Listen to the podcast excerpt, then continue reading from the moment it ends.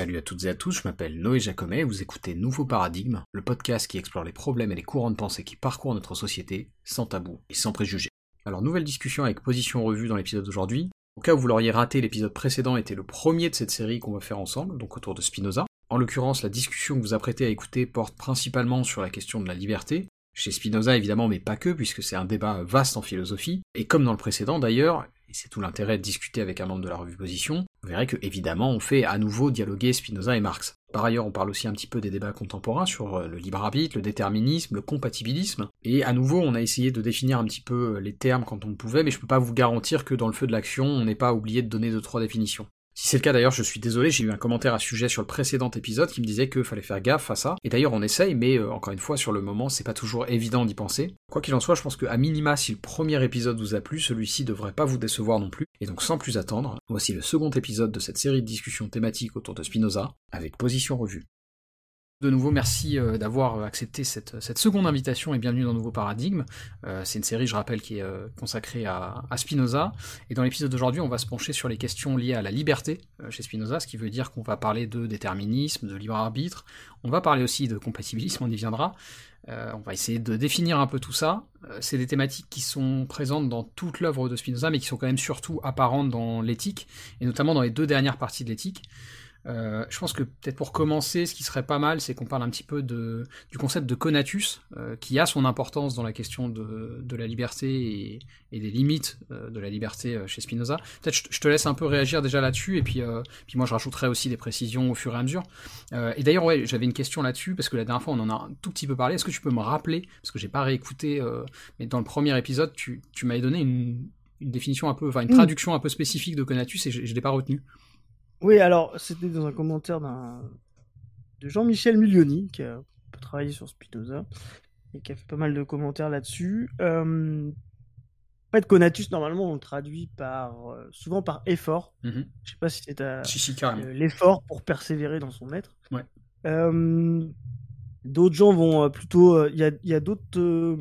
comment dire Il y a, y a, y a d'autres traductions qui sont un peu plus, on va dire objectives, qui, qui, vont moins mettre euh, l'effort à, ce côté un peu euh, subjectif. Tu vois, euh, il y a un côté volonté dans, dans, dans, qui est à mon sens pas forcément une bonne traduction chez Spinoza. Mhm. donc il y a l'idée de tension, et moi j'avais vu chez, donc chez Milioni le, la traduction par plénitude, mhm. c'est vraiment assez différent, qui est une forme de où on n'est pas une, une aspiration voilà, c'est pas vraiment une aspiration à persévérer dans son être, c'est une, on va dire une capacité plus ou moins, euh, euh, on va dire euh, pleine, plus ou moins adéquate. Et, l'idée d'adéquation chez Spinoza est fondamentale. Mhm. et donc le le, le, le, le conatus va être finalement cette plénitude plus ou enfin voilà plus ou moins plein plus ou moins vide euh, dans, les, dans la capacité à persévérer dans son être. Euh, quelqu'un qui ne persévère pas dans son être ou qui va se faire disparaître, bah, c'est quelqu'un qui, est, euh, qui a extrêmement peu de ressources internes, d'adéquation à lui-même et donc qui est qu'on peut considérer comme vide, voilà. Hmm. Et quelqu'un qui se déploie, qui persévère dans son être, et quelqu'un qui est rempli de l'intérieur, qui est plein, qui est cause adéquate de soi-même, chez Spinoza. Et moi j'aime bien cette, cette logique-là parce que euh, je trouve que souvent on confond des fois Spinoza et Nietzsche. Alors on pourra en parler. Mais c'est marrant, j'allais te poser la question. Effectivement, par rapport à la volonté de puissance, je suppose. Voilà. Et justement par rapport à cette volonté qui est subjective, qui est une aspiration et qui va euh, un peu euh, euh, où la volonté va, la volonté elle-même chez Nietzsche va déterminer deux, deux, deux sortes de gens. Il y a des gens qui sont presque même dénués de volonté, alors que chez Spinoza, le conatus, il existe c'est l'essence de toute chose. Il existe pour tout le monde. Et effectivement, il a, il a, il a une plus ou moins de plénitude, plus ou moins de capacité, plus ou moins de puissance. Mais, euh, mais, mais il n'y a pas de, de, gens qui ont du conatus et de gens qui n'en ont pas. Hmm. Donc, donc c'est pour ça que j'avais j'aime bien cette, cette traduction là, euh, de se dire que chaque chose euh, a une essence qui est un conatus identique, une sphère vide identique et qui effectivement au contact des autres sphères va se vider, va se remplir et il y a des sphères plus ou moins remplies euh, et donc plus ou moins euh, euh, fortes, puissantes et, et, agissante. Contrairement à chez Nietzsche où cette volonté de puissance va plutôt différencier, va plutôt être une essence en elle-même et va plutôt différencier des êtres impuissants et des êtres puissants.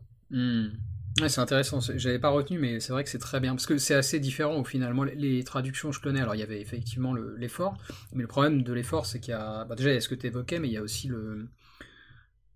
Dans, dans la notion d'effort, en tout cas dans, le, dans la définition euh, courante, il y, a, quand même aussi un, un aspect de, bah, de, souffrance un peu, tu vois. De, de... Exactement. Et or, en fait, ça, c'est pas tellement corrélé à, la notion de conatus.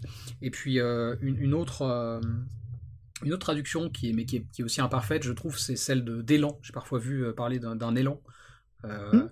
Mais tu vois, c'est pareil, je trouve que c'est pas tout à fait. Euh, je trouve qu'au final, effectivement, plénitude, c'est pas, c'est pas mal du tout parce que ça, ça, hmm. décrit assez bien cette idée que, effectivement, toute chose en est pourvue et qu'elle peut, ouais, elle peut, elle peut se réduire ou, ou s'augmenter euh, en fonction de, différents, euh, différents aspects. on, va, on va y venir un peu après. Euh, peut-être pour, poursuivre, parce que de toute façon, on va revenir en conclusion. Pour, alors c'est pas du spoil, mais le conatus, la raison pour laquelle je voulais qu'on introduise le sujet de la liberté chez Spinoza par là, c'est que c'est déterminant dans, dans, sa conception de la liberté, ou en tout cas l'espace de liberté qu'on pourrait entrevoir, parce que je pense que on y viendra, mais c'est très compliqué de parler de liberté absolue chez Spinoza. En tout cas, la raison pour laquelle je voulais en parler, c'est qu'on va, on va probablement conclure là-dessus.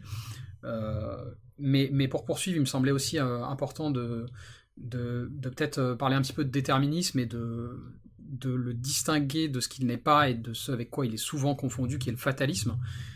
parce que, je sais pas pour toi, mais de mon expérience, quand on se positionne là-dessus, et en particulier quand on parle de, déterminisme, il y a des gens qui vont dire, bah, en fait, finalement, si, si on suit cette logique jusqu'au bout, euh, tout est prédéterminé, il n'y a plus aucune raison d'agir. On peut presque en fait se laisser euh, porter puisque bon, on aurait presque un genre de destin déjà établi. Et en fait, ça c'est vraiment à mon avis un point de confusion qu'il faut, qu'il faut éviter. Le, déterminisme n'implique pas la prédétermination, euh, en tout cas pas nécessairement. Enfin voilà, je sais pas peut-être aussi là-dessus comment tu, vois les choses, comment tu distinguerais les deux? Alors, c'est là où il, y a, il va y avoir une différence. Moi, je suis d'accord qu'il y a une vraie différence entre le fatalisme et le, et le déterminisme, c'est vraiment deux choses différentes, et d'ailleurs Spinoza est fondamental là-dessus. Le fatalisme est, un finalisme. Euh, c'est vraiment une tension vers la, fin, vers la finalité. Et d'ailleurs, ça peut même être adéquat avec le libre arbitre. Et, justement, c'est de dire, vous pouvez faire tout ce que vous voulez, tous les chemins sont possibles, mais à la fin, il mènera vers cette finalité. Donc ça, hmm. c'est vraiment le fatalisme. Hmm. C'est de se dire, parce que quelqu'un qui va me dire, euh, ouais, mais moi, euh, je trouve que le fatalisme, euh, c'est bien parce qu'on peut faire tout ce qu'on veut, mais à la fin, tous les chemins mènent à Rome. Ça laisse plus de liberté. Bon. quand à la fin, tout ce que tu fais t'amène quand même au même endroit que tout ce que l'autre a fait. Mm une conception de la liberté qui pourrait être, tu vois, qui peut être, qui, qui, peut être mise en question. Et ça, pour moi, c'est vraiment ça le fatalisme, c'est c'est l'orientation vers la finalité. Donc mhm. tu peux même avoir quelque chose de totalement aléatoire au départ, totalement libre, mais à la fin, tu as une tension qui converge vers un point final, et ça, c'est le fatalisme. Le déterminisme, c'est différent. C'est vraiment de considérer que toutes les conditions euh, à l'instant T euh, euh, engendrent T plus 1 et sont engendrées par T moins 1. Mhm.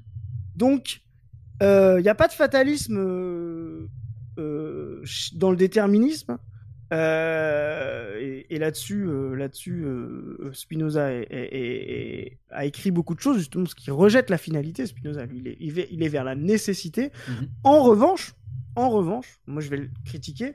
Dans le déterminisme, il peut y avoir une forme de passivité, parce qu'en fait, euh, comme on ne maîtrise pas les déterminations à l'instant, l'intégralité des, déterminations à l'instant t euh, ou t-1, etc., on n'est pas vraiment maître de l'instant t plus 1. Hmm.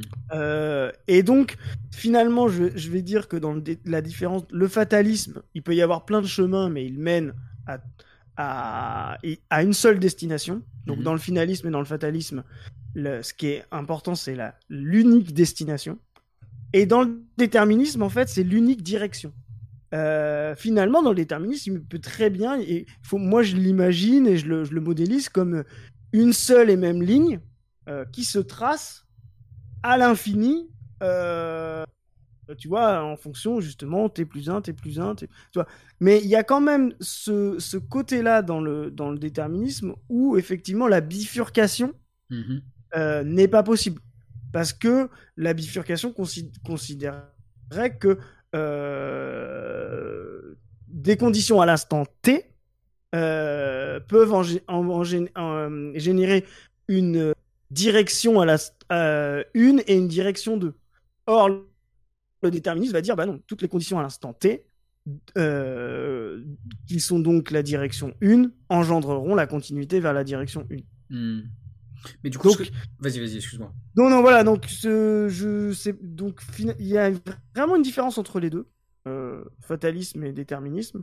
Par contre, effectivement, je, comprends la critique du déterminisme comme une philosophie euh, un peu de la passivité et de la où la liberté devient un peu, enfin, je veux dire, l'action sur les choses devient euh, euh, caduque et secondaire. Voilà. Hmm.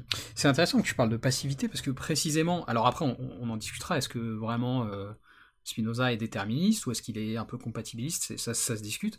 Mais en tout cas, ce qui est sûr, c'est que par contre, clairement, la passivité, c'est pas du tout euh, l'essence de la philosophie Spinoza. Au contraire, euh, l'activité, euh, à mon avis, rentre dans les différentes choses qui, constituent la vertu au sens large. Et après, là, on revient un peu sur tout le débat le démonistique et tout ça. Mais moi, je trouve ça, je trouve ça étonnant que, tu le formules comme ça. Est-ce que c'est lié aussi à, comment dire, disons, aux conséquences psychologiques pour les, pour les agents euh, d'une certaine compréhension du déterminisme, ce que tu décris là? Alors, bah, tu sais, on a défini dans la première émission une différence. Moi, je fais une différence entre l'activité et l'action. Mhm. Euh, et je considère vraiment que Spinoza est un philosophe qui pas de la passivité. Il peut y avoir des formes déterministes de la passivité, mais Spinoza ne l'est pas. Mhm. Et on va parler de la liberté. La liberté chez Spinoza euh, existe et est une conquête. C'est la mhm. différence de l'autre point de vue. Donc y a donc l'activité est centrale, justement, ne serait-ce même que dans cette euh, conquête-là, dans cette maximisation. Donc euh, Spinoza n'est pas un philosophe de, euh, d'un matérialisme total, mécaniste, physicaliste, hmm. où il dirait nous sommes mus par des agents. Ça, c'est le déterminisme qui, qui, a pu précéder Spinoza, c'est le déterminisme luthérien. Hein. Hmm. les gens qui pensent que la religion euh, est centré autour du libre arbitre parce qu'il considère que l'augustinisme euh, a fondé le libre arbitre à, juste titre, même mhm. si il faudrait interroger la version du libre arbitre chez Saint Augustin qui est pas tout à fait la même chose que le libre arbitre libéral qui, qui naît après. Mhm. Mais par exemple, la philosophie luthérienne protestante est ultra déterministe. Mhm. Les, dans, dans, chez Luther, vous pouvez euh, il y a le Luther utilise, euh, euh, comment il s'appelle euh, Ça va me revenir le concept. Le serf arbitre, il appelle ça, Luther. Ok, d'accord. Donc, il a écrit un, traité du, à propos du, enfin, du traité du serf arbitre. voilà. Et donc, voilà, Luther considère que c'est une, philosophie complètement. Voilà, et, pour Luther, c'était agi par les volontés divines. Tu vois, hmm. t'es agi, quoi. Et là, hmm. t'as un déterminisme absolu. C'est pas le cas chez Spinoza. Voilà, c'est pas le cas chez Spinoza. Hmm. Euh, il y a de la tension entre les deux. ce que va faire, ce que va faire Spinoza, par contre, il va dire, euh, il va s'opposer. Alors à mon sens, on pourrait en discuter. Pas une lecture forcément la plus fine de Descartes, et pourtant c'est un très grand lecteur de Descartes, mais je pense qu'à un moment donné, il y a aussi des enjeux. Je vais faire le bourdieusien, mais un peu des enjeux de lutte dans un champ entre, euh, entre les deux, mais c'est possible, tu vois, de, euh, de, vouloir dépasser le maître, parce que Descartes a été le maître de, Spinoza, donc euh, euh, de considérer que tu es, totalement libre à, tout moment, etc., et que tu es un empire dans un empire, c'est-à-dire tu n'es jamais soumis totalement à des déterminations. Hmm. Et, et, ça, je trouve que c'est non seulement peut-être une, quelque part une mauvaise lecture de Spinoza, mais une mauvaise lecture de la mauvaise lecture de Spinoza. Tu vois, c'est hmm. euh, de considérer qu'à la fin, effectivement, parce qu'on a mal compris le concept de libre arbitre chez Descartes, euh, ben on comprend mal la critique de, du, du déterminisme de Spinoza de ce concept-là. Voilà. Euh, je pense que Descartes n'est pas quelqu'un qui considère que l'homme peut tout, tout le temps et à tout moment. Mmh voilà. et Spinoza n'est pas quelqu'un qui considère que l'homme ne peut rien, ne, doit rien et, et est agi comme des philosophies, comme je l'ai dit, ultra déterministes comme comme la philosophie euh, protestante de, Luther. Quoi. Hmm, ok, mais c'est bien parce que du coup c'est ça que je voulais un peu interroger, c'est que j'arrive à, voir si on était, mais j'ai l'impression qu'on est assez d'accord là-dessus, c'est-à-dire qu'effectivement il y, a différents types de déterminisme qui sont plus ou moins durs et Spinoza ne s'inscrit pas dans un modèle. Euh, moi, moi dans l'exemple que j'avais en tête c'est Laplace euh, où c'est extrêmement mécanique, tu vois. Eh ben, complètement le dieu de la place, tout à fait. Là, on est vraiment dans quelque chose voilà, qui, euh, qui nie, euh, qui nie, euh, qui nie le sujet, qui et, et, le dieu de la place, c'est vraiment le, le, le, le, bah, ça donne le scientisme, c'est bien, c'est vraiment l'idée à un moment donné que tu, c'est, fantasmagorique, mais que tu pourrais être observer le monde sans être dans le monde. Hmm. Et donc, comprendre, si tu connaissais, à un moment donné, connaître tout du monde, ça veut dire euh, d'une position d'extériorité. Hmm. Or, s'il y a bien un truc que Spinoza, là-dessus, a été précurseur, ou en tout cas a été, a été excellent, c'est justement de ramener euh, le sujet dans le monde. Euh, avec des tentatives sortir du dualisme, avec effectivement des contradictions, parce qu'effectivement c'est une contradiction fondamentale euh, qui est pas forcément résolu par la philosophie aujourd'hui, par la sociologie, etc. De bah oui, on observe des déterminismes, des mécanismes, etc., des reproductions, et en même temps, euh, la liberté a une forme de nécessité au moins conventionnelle, sociale, euh, expérimentale. Hmm. oui, il met, il met ça au jour, Spinoza. Là-dessus, on parlait de dette vis-à-vis de Spinoza. Là-dessus, euh, oui, oui, bah la continuité sera euh, Kant devra écrire sur Spinoza, Hegel devra écrire sur Spinoza, Marx devra écrire sur Spinoza, parce que euh, parce que c'est des questions qui se sont posées de manière fondamentale. Je finis juste, tu parlais de la place. Mm-hmm. Il y a, y a une, autre contradiction qui est antirationaliste, qui est, qui est antique sur ces questions-là, qui est entre Démocrite et Épicure. pour info, Marx a fait sa thèse ah, d'accord. a fait sa thèse universitaire sur le matérialisme et le déterminisme de Démocrite et d'Épicure. Ah, ok, je connais pas et, du tout. Euh, et donc, du coup, c'est pour ça que c'était un très grand lecteur de Spinoza. Hmm. Euh, parce que justement, euh, Démocrite va plutôt être penseur d'un matérialisme qui peut créer un chemin vers le physicalisme, le mécanisme et ensuite bah, jusqu'à la place, comme tu viens de. Voilà, là, il y a ce cheminement-là. Épicure va être penseur d'un d'un matérialisme déjà où, euh, où le, le sujet mais l'intuition etc euh, euh, la, la et, va être fondamental contrairement à, à, Démocrite. Donc ça c'est assez c'est assez intéressant ok effectivement. Très bien. Je suppose que c'est consultable cette, cette thèse? Oui oui ça doit se trouver assez facilement peut-être même qu'elle est sur marxiste.org. Euh, j'essaierai de trouver une source. Ouais. Ok, ouais, je, je, mettrai ça en description. Oui, ça devrait énormément t'intéresser. Euh. Ouais, carrément. ok. Euh, Très bien. Alors du coup, ouais, on a, on a fait un, petit détour, mais c'est pas grave. C'est justement c'est assez intéressant et je pense qu'on va continuer à, procéder comme ça. Mais euh, ça me semblait. Alors on va essayer de pas être trop rébarbatif, mais comme, comme je t'ai dit en off, euh, j'ai quand même euh, une personne qui m'a dit que parfois on, donnait pas assez de définition. Alors pourtant on s'était efforcé de le, faire, mais du coup je pense que c'est pas mal qu'on définisse un peu certains termes.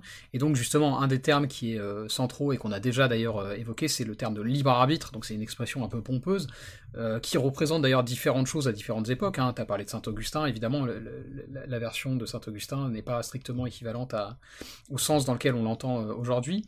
Euh, cela dit, il y a quand même un fond commun qui est, alors tu me diras si tu es d'accord, et je, pense d'ailleurs qu'on va y revenir après quand on va parler de compatibilisme, mais pour moi l'idée euh, centrale, et, notamment au regard de ce que raconte Spinoza là-dessus, c'est l'idée d'autodétermination, presque parfois ex nihilo, en tout cas quand on se rapporte à, au libre arbitre euh, qu'on appellerait libertarien, hein, qui n'a rien à voir avec le libertarianisme au sens politique. Euh, donc il y a l'idée d'autodétermination, et puis souvent, euh, ça s'accompagne aussi de l'idée qu'on aurait pu agir différemment. Tu vois, l'expérience de pensée un peu classique, je t'apprends rien, c'est tu prends telle ou telle décision, et ensuite tu te demandes si on, en gros, si on rembobinait l'univers et qu'on le remettait dans l'état exact où il était au moment de la prise de décision, est-ce que j'aurais pu agir différemment? Donc voilà, sachant tout ça, comment tu te positionnes un peu là-dessus Est-ce que tu as des choses à rajouter? Comment tu, te, ouais, comment tu te places vis-à-vis de cette, cette définition-là du libre arbitre? Alors, c'est compliqué. c'est compliqué. je pense déjà que la représentation en elle-même de euh, le point euh, de, jonction de toutes les déterminations, etc., connaissant n'est pas un, objet donné, mais déjà un effet de construction euh, du sujet. Mm-hmm. donc c'est c'est déjà une, une, vue de l'esprit, un exercice de l'esprit de dire si je revenais à ce moment-là, est-ce que je pourrais faire autrement? Euh, parce qu'en fait, on n'est jamais conscient. Euh, le sujet, la conscience du sujet individuel n'est jamais euh, est toujours en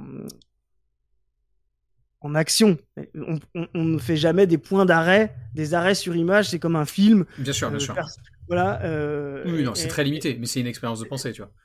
Oui, mais justement, il faut interroger, à mon sens, aussi cette expérience de pensée. Mhm. Je pense que c'est aussi déjà en elle-même une expérience qui est, euh, qui est, euh, qui est non pas un, rapport, euh, on va dire, objectif au monde, mais qui est vraiment pour moi une, vraiment le, un exercice de subjectivité. Voilà, donc je ne crois pas que effectivement tout, tout, est réduisible en ce que j'ai dit, hein, et d'ailleurs c'est un peu la critique que fait Kant. Hein. Effectivement, si T n'a comme possibilité que T-1, alors euh, T euh, a comme possibilité euh, T-1, moins 1, donc T-2, donc T-13 milliards d'années, tu vois ce que je veux dire? Mhm. Les conditions initiales de... Voilà. ça, c'est quelque chose qui me, semble, qui me semble faux, donc ce déterminisme-là.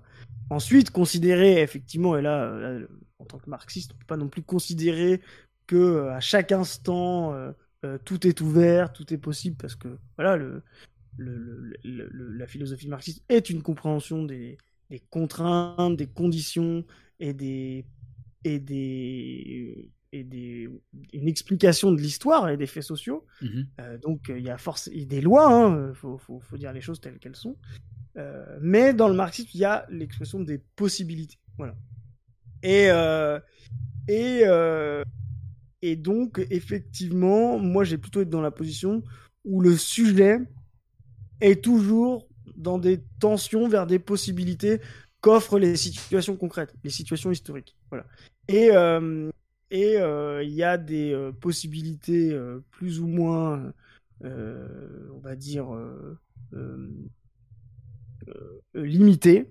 Il y a des projections plus ou moins euh, cohérentes et d'autres incohérentes. C'est là où la, le critère de la conscience euh, chez Marx va être euh, fondamental. La conscience de classe, la conscience possible, etc. Mhm.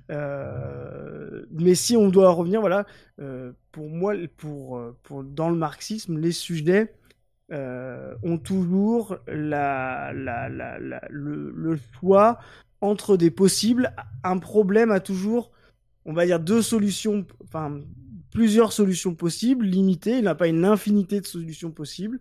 Il a toujours plusieurs solutions possibles. Et si on va aller un peu plus loin, chez Marx, il y a ce, un peu ce sens de l'histoire. Enfin, pas ce sens de l'histoire en termes de direction, mais il y a, il y a toujours une euh, possibilité qui est aussi contenue dans les, dans les conditions de classe, etc. Mais euh, d'orienter vers plus ou moins de progrès, plus ou moins de conservatisme, plus ou moins de réaction, etc. Mhm. Donc, à un même problème chez Marx, il y a plusieurs façons d'y répondre. Il n'y a pas une infinité de, de, de, moyens d'y répondre.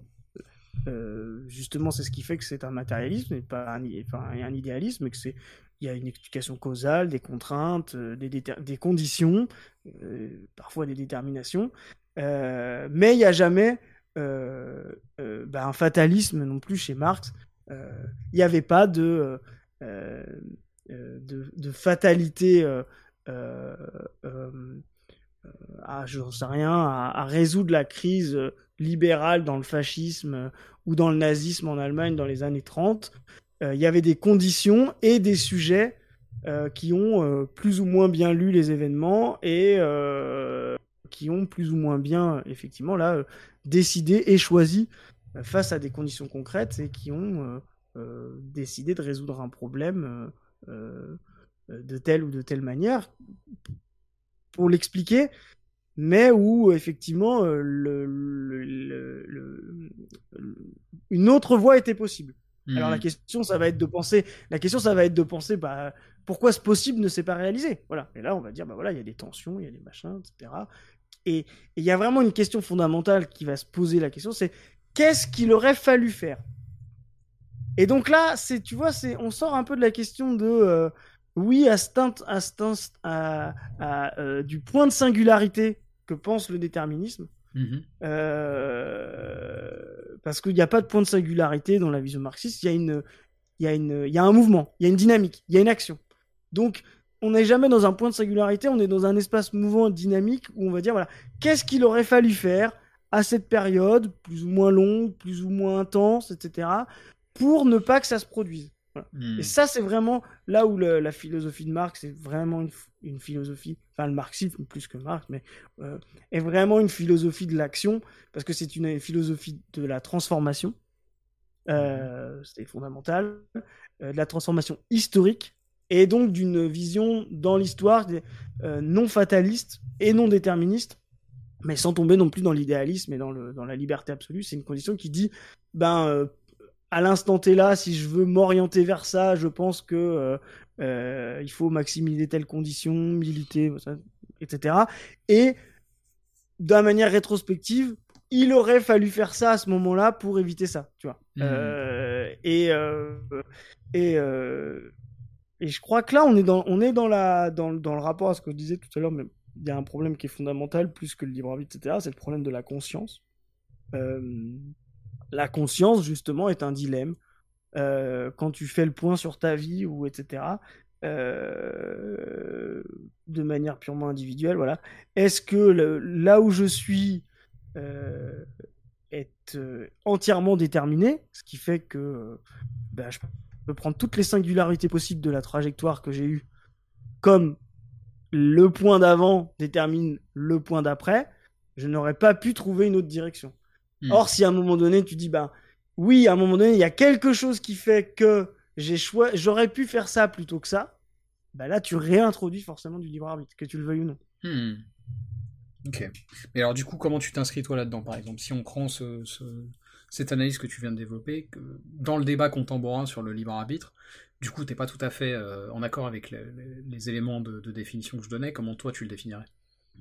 Moi, le libre arbitre, euh, je vais le définir comme euh, euh, je vais le définir comme les, potentialités, le maximum de compréhension d'une situation, d'un sujet. Voilà. Et, donc la capacité à agir.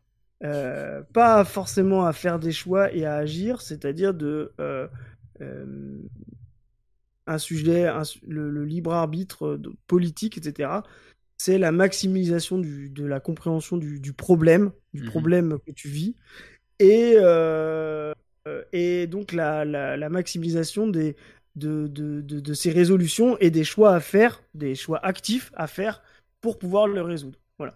Et je crois que le libre arbitre, c'est c'est cette capacité-là de la conscience à faire le point, d'ailleurs on parlait de point déterministe, à faire le point et à, euh, à partir de ce point, à se donner un projet. Voilà. Donc euh, si on réfléchit, euh, c'est une capacité purement cognitive, mais assez fondamentale, et qui va, qui va entraîner tout un tas de choses, etc. Donc moi, je veux vraiment pour moi le libre arbitre, c'est vraiment un effet de la conscience, quoi. Donc c'est c'est une, c'est une capacité de la, la, la, conscience développée de, de l'espèce humaine, enfin voilà, de, de en tout cas de, des, grands singes que nous sommes. Euh, voilà, euh, euh, c'est une nouvelle capacité comme comme d'autres animaux vont avoir des ailes ou des sens spécifiques. Mmh Et cette conscience-là est fondamentale avec justement l'expression du libre, avec la, avec la logique du libre arbitre. Voilà. Cette conscience qui est capable de réflexivité, de, de, de faire le point, c'est-à-dire de, de, de, prendre du recul sur une situation, etc., oblige justement à se penser comme à l'extérieur de cette situation et comme libre et comme agissant sur cette situation. Euh, et c'est ça qui donne, qui a donné des capacités euh, euh, extrêmement puissantes de l'humanité dans sa conquête du monde, dans sa, dans sa, dans, dans la rationalisation du monde, etc.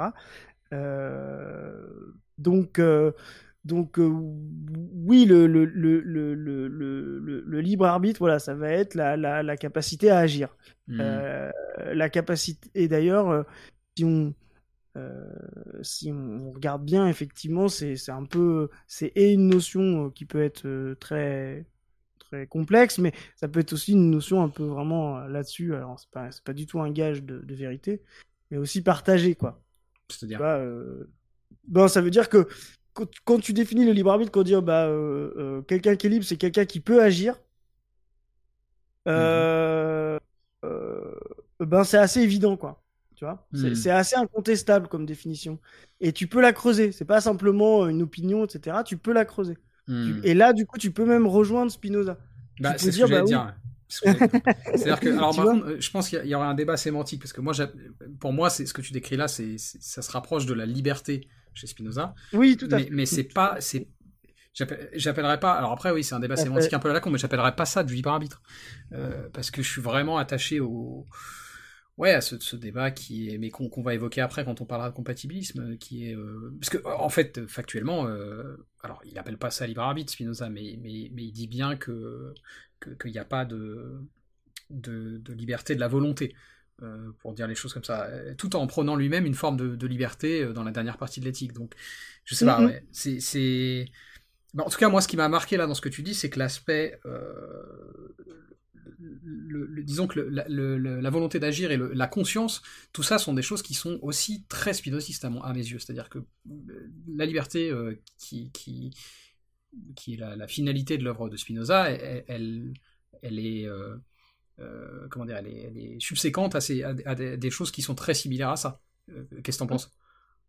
Mais complètement. Et c'est la la question fondamentale de, de au-delà de ça, de l'époque et, des classes euh, et, de l'insertion dans le monde social dans lequel est Spinoza. Spinoza va répondre à Descartes. Mm-hmm.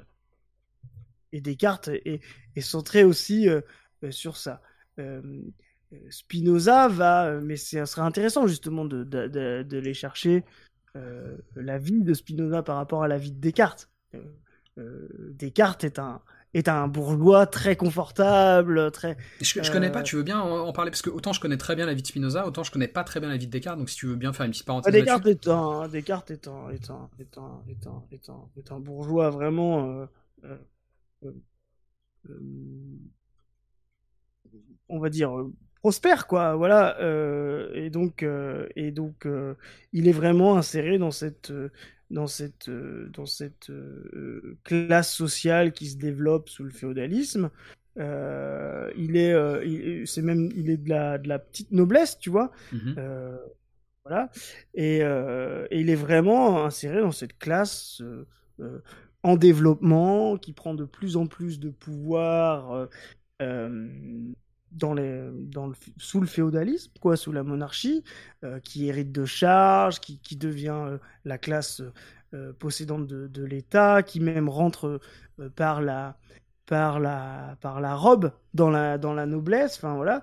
Et du coup, cette classe-là, bah, par son développement, bah, de manière voilà dialectique, prend aussi beaucoup plus de place dans la compréhension du monde.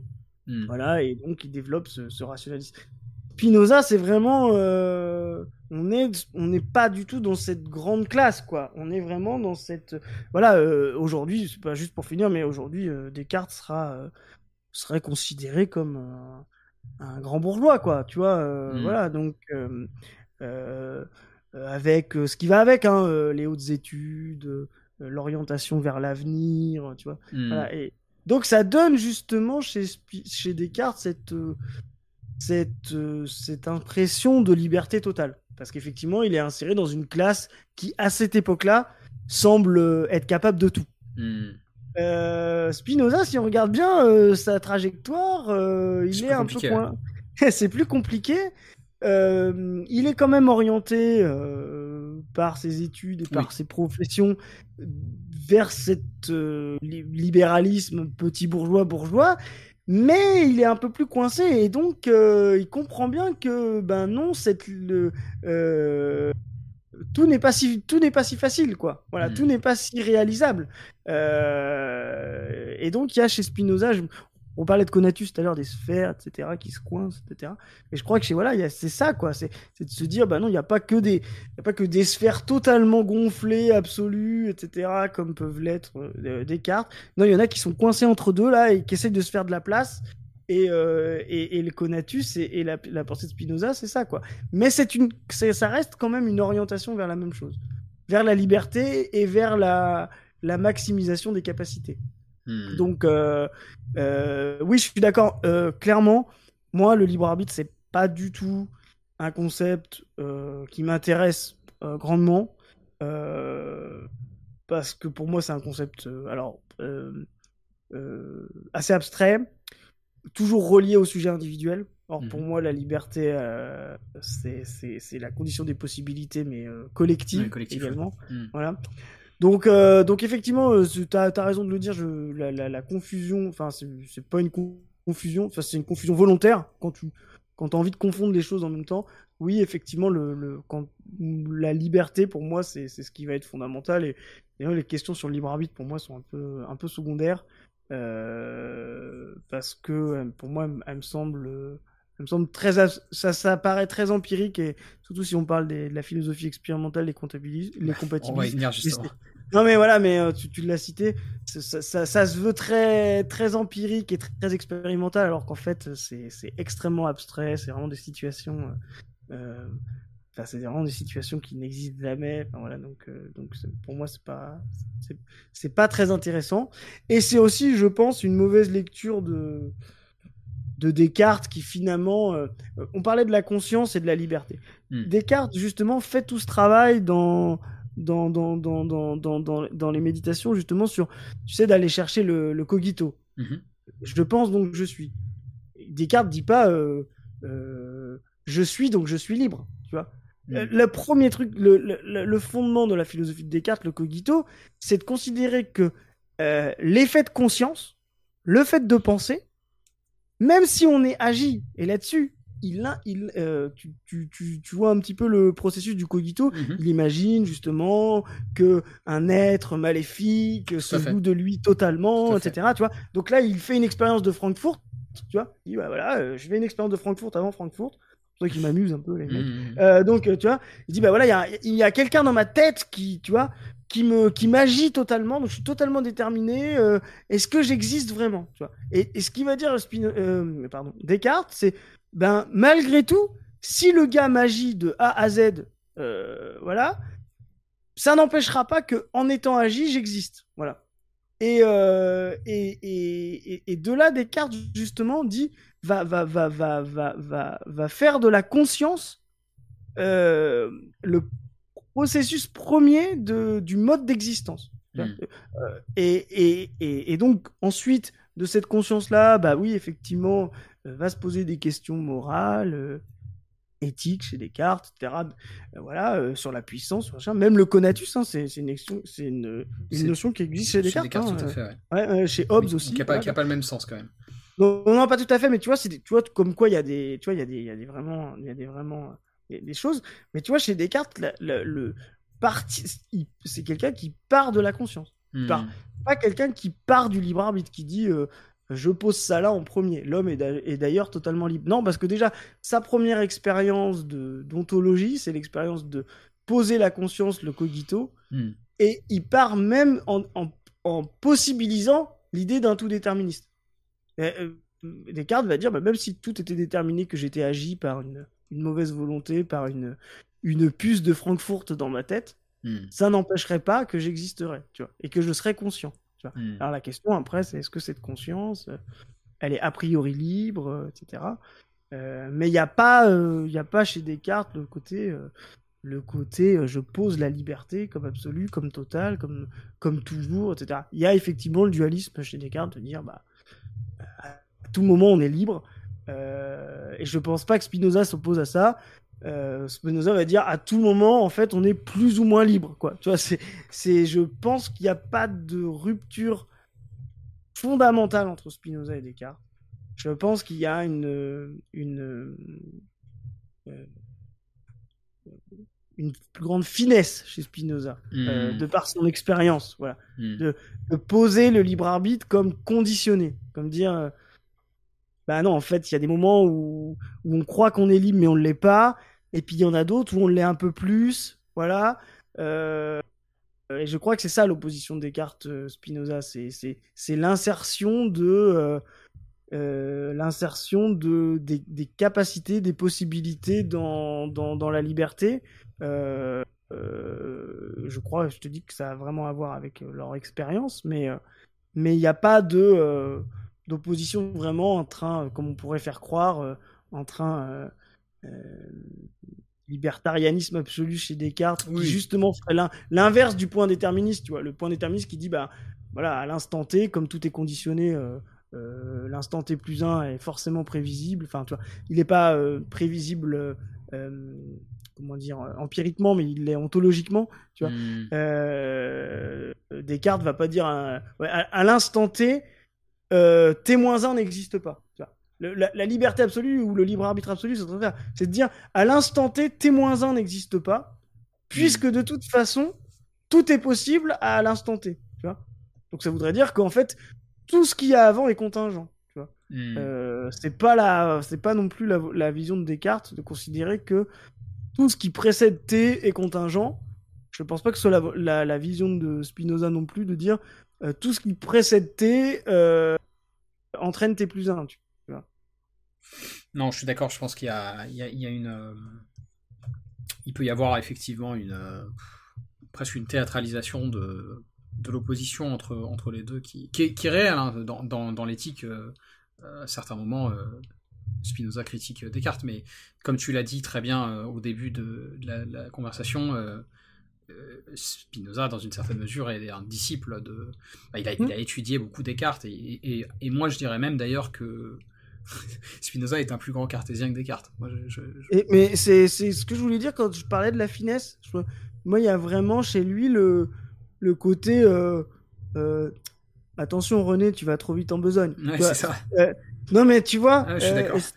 tu vois, tu vois, qui dit t'as pas tort, mais mais là tu passes trop vite quoi. Tu vois, genre, hmm. Tu vois. moi, j'aime beaucoup ça et d'ailleurs dans le marxisme on va retrouver ça. T'as le gars qui dit Ouais, dans cette situation-là, Noé, t'aurais pu faire ce que tu voulais, d'accord? Hmm. euh, Là, tu dis, ouais, j'étais quand même attaché à une chaise, euh, tu vois, voilà, j'avais une puce de Francfort dans la tête, je suis pas sûr, tu vois. Hmm. Mais euh, Spinoza va pas dire, ah bah non, mais de toute façon, c'était écrit c'est écrit dans, dans, les lois du Big Bang que de toute façon tu te retrouverais sur cette chaise, tu vois, attaché, tu vois. Euh, non, il va dire bah ouais, le pauvre Noé, euh, non, t'as raison, René, il avait toujours un espace, mais cet espace-là, il était extrêmement ténu, extrêmement difficile à mobiliser, tu vois. Hmm. Le conatus de notre euh, pauvre Noé attaché sur sa chaise, René, il n'est pas pareil que si, tu vois, il, était dans une autre situation. Et moi, je pense que oui, la, la, la, le, le le, le, position entre les deux, elle, elle, elle va là-dessus, quoi. Tu vois hmm. Elle va là-dessus, elle va dans le la continuité d'un.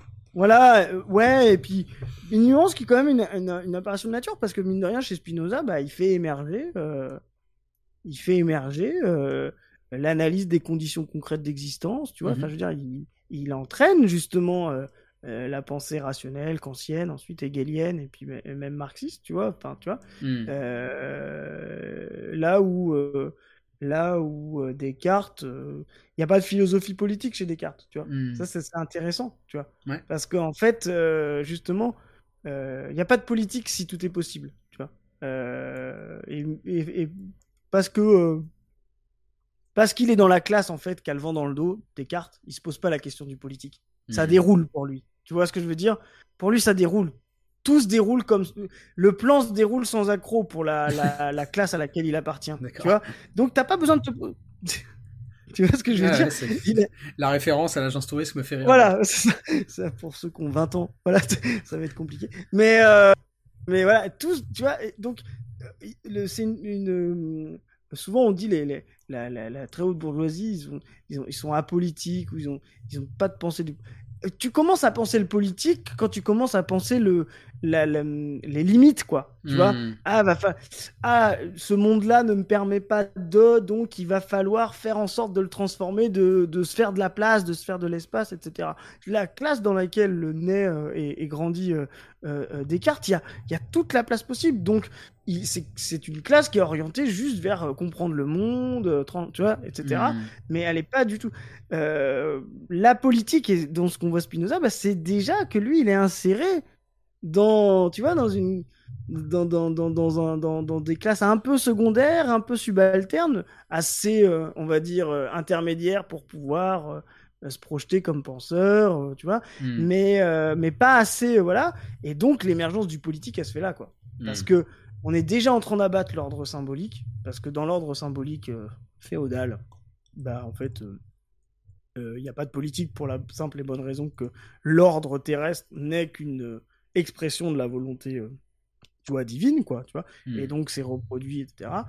Là, la classe bourgeoise, bah, elle, appara- elle apparaît au sein d'un ordre symbolique sans même avoir, elle, une place explicable et concrète, tu vois. La, la bourgeoisie, c'est ni le clergé, ni la, tu vois, c'est ni les, euh, si on prend du, du Dumézil, tu vois, c'est ni euh, les laboratores, ni les oratores, ni, tu vois, c'est, Ouais. c'est une classe un peu à part, tu vois, donc euh, et donc elle elle elle elle elle elle, n'a pas de de- d'existence normale, symbolique, rattachée à, à l'ordre divin, tu vois. Donc bah elle va s'orienter vers vers ça et c'est pour ça que c'est une classe qui va qui va être fondamentalement orientée vers la, la, la compréhension du monde et la politique.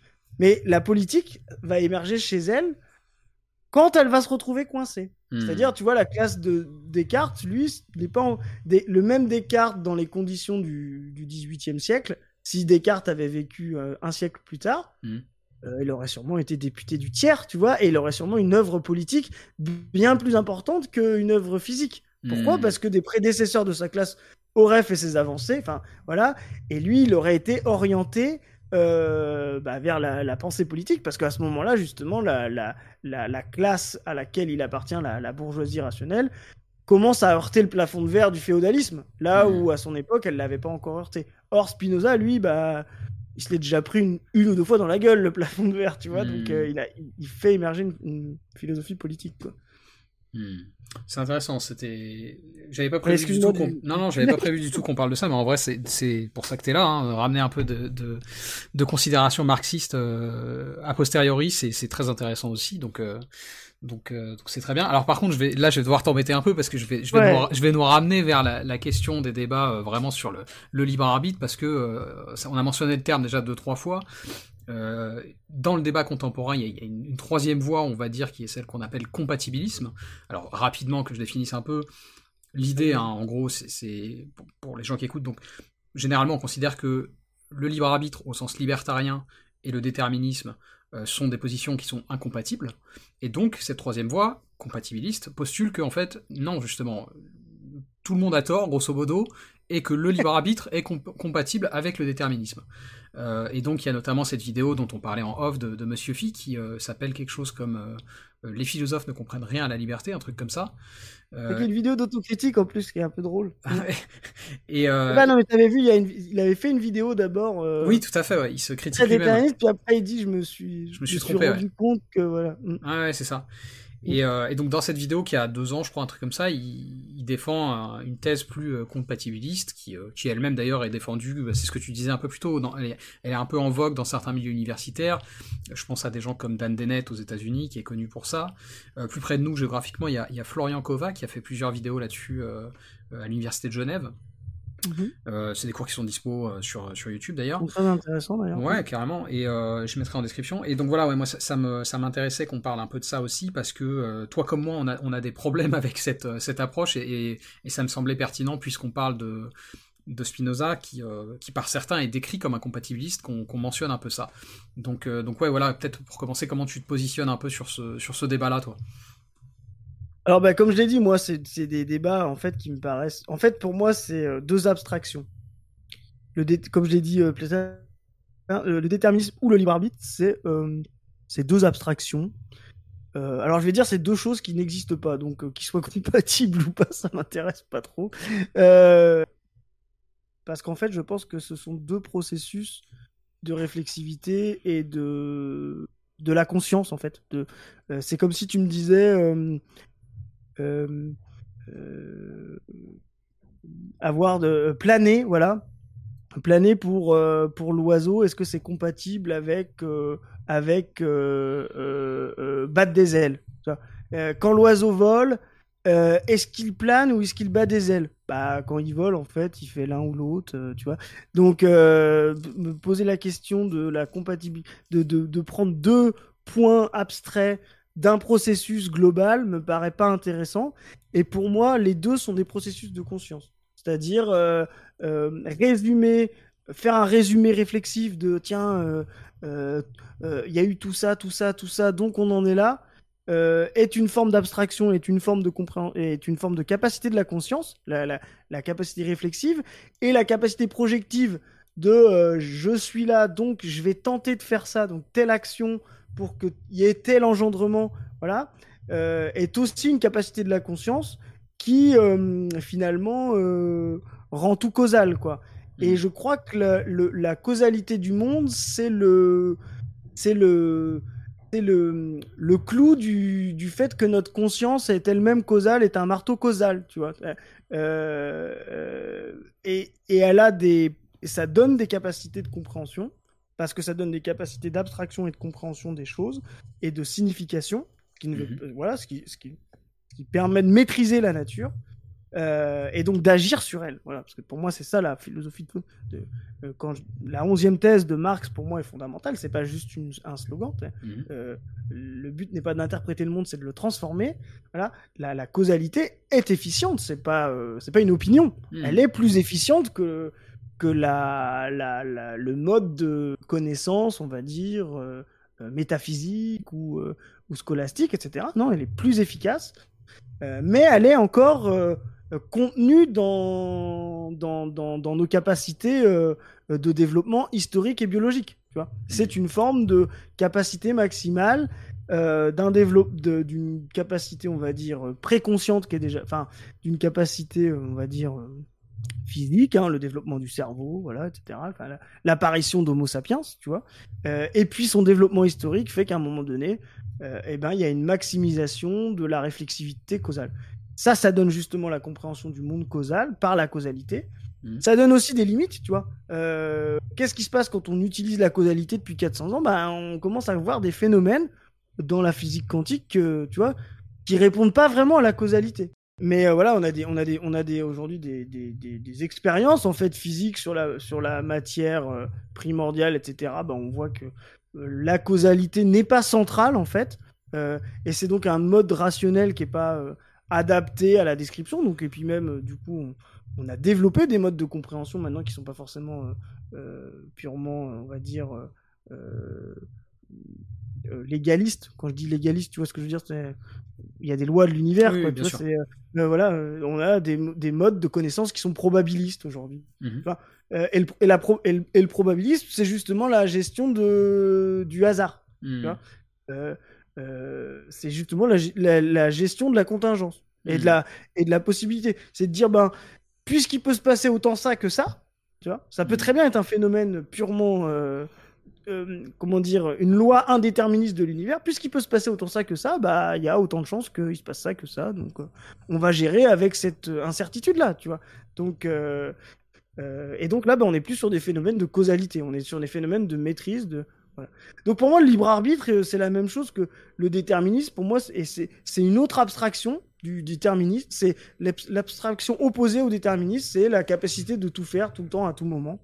Euh, c'est aussi abstrait que, que de penser que de, que de penser le déterminisme. Hmm. Et en fait, euh, et, et, pour moi, genre du coup, ces deux abstractions là euh, ne relèvent pas du tout de ne, ne, ne, finalement ne, ne, servent à rien parce que si tu comprends bien, elles ne disent rien sur les choses et sur l'histoire. Alors ah. les choses, elles disent des choses sur sur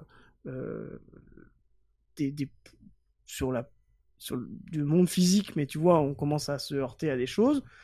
Elles disent assez peu de choses sur l'histoire, parce que être totalement déterministe, ben, euh, ça voudrait dire avoir maximisé nos capacités. Par exemple, tu vois, si, le monde, euh, si l'émergence du déterminisme euh, dans le monde de compréhension des hommes, ben, on peut le dater, mais avec Spinoza, tu vois, on aurait dû faire les mêmes progrès de prévision historique qu'on a fait de prévision des lois de la nature, de, des prévisions, on va dire, au moins euh, stellaires, ou tu vois, de, des mouvements des corps de l'univers, tu vois. Hmm. Or, tu te rends compte que le déterminisme euh, euh, arrive, est une philosophie totale, chez Spinoza, il en est témoin, il en est même le créateur, etc. On voit bien que ben ça fonctionne et on commence à se heurter à des limites aujourd'hui euh, et beaucoup au XXe siècle.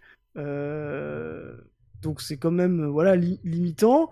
Ça veut pas dire que notre maîtrise, elle est, tu vois, elle est, elle est, elle, elle, se réduit. Hein. Ça veut dire bien sûr. Hein, voilà. Et puis sur le plan de l'histoire des hommes, bah ouais, le déterminisme là, en l'occurrence, ça, ça, ça, produit rien quoi. Tu vois ce que je veux dire? Il n'y a pas de ça va donner, euh, si tu veux faire de l'histoire déterminisme, ça veut dire, bah tiens, euh, tout va se passer comme ça s'est toujours passé, tu vois? Euh, et, en, et, et, tu peux pas faire d'histoire avec ça parce que justement l'histoire par elle-même est une science justement de la mutation et de la transformation. Hmm. donc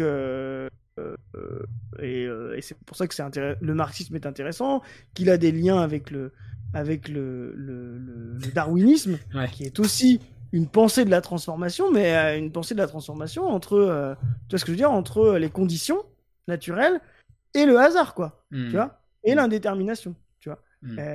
et donc pour moi, voilà, le, le, déterminisme, c'est c'est une vue de l'esprit, c'est une forme de c'est une forme de tu t'as cité la place pour moi c'est vraiment ça c'est une forme de volonté théologique un peu tu vois de se dire tout est régulé, tout est réglé, tout est bien pensé, et, on, est même un peu, euh, un peu super humaniste, tu vois, de se dire, et on est même capable, on va même être capable à un moment de, de comprendre euh, ce que Dieu a fait, tu vois, il y a, quelque chose, tu vois, il y a quelque chose de, de là-dedans, et, en fait, c'est un processus vraiment euh, séparant le sujet, comme on dit, de séparation du sujet et l'objet. C'est vraiment de se dire, à un moment donné, c'est comme si le monde existait indépendamment de nous, et on pouvait le regarder de l'extérieur, tu vois. Hmm. Et, euh, et, on pouvait même se regarder nous-mêmes, se regardant, pour comprendre, tu vois. Donc c'est un processus à l'infini, tu vois, qui ne fonctionne pas. Euh, alors qu'en fait, non, moi je pense que là, la, la, la, le, fondement de. C'est là ce qui fait être marxiste, c'est justement d'avoir pensé qu'il y a une identité sujet-objet et que euh, le monde, qui existe avant l'apparition de l'humanité, mmh il n'y a pas de problème, mais euh, le monde tel que nous on le vit, tel que nous on le pratique, qu'on le transforme, qu'on le maîtrise ou qu'on le subit, mm. est toujours une relation entre, euh, entre euh, nos capacités biologiques, historiques, collectives et quelque chose qui nous préexiste. Quoi. Voilà. Mm. Et donc c'est pour ça le, le, le, le, voilà, le libre arbitre et le déterminisme sont deux espèces de points d'arrêt de, du, d'un processus qui est constant, qui est permanent, qui est l'activité de transformation consciente, euh, l'activité de, d'être au monde, voilà, mhm. euh, qui me paraissent deux abstractions. Et ces deux abstractions, euh, savoir si elles sont compatibles ou pas, me, tu t'en tapes vite, quoi. D'accord. Mais alors, non, pas, mais, je pense, c'est, pas, c'est pas prioritaire, quoi. Ben, c'est surtout que veux dire, ça résout quoi comme problème Bah, alors, ça quand même, mais justement, donc, comment dire? En fait, moi, ce qui, ce qui, me, ce qui, me paraît intéressant dans cette question-là, c'est que quand même, il y a des...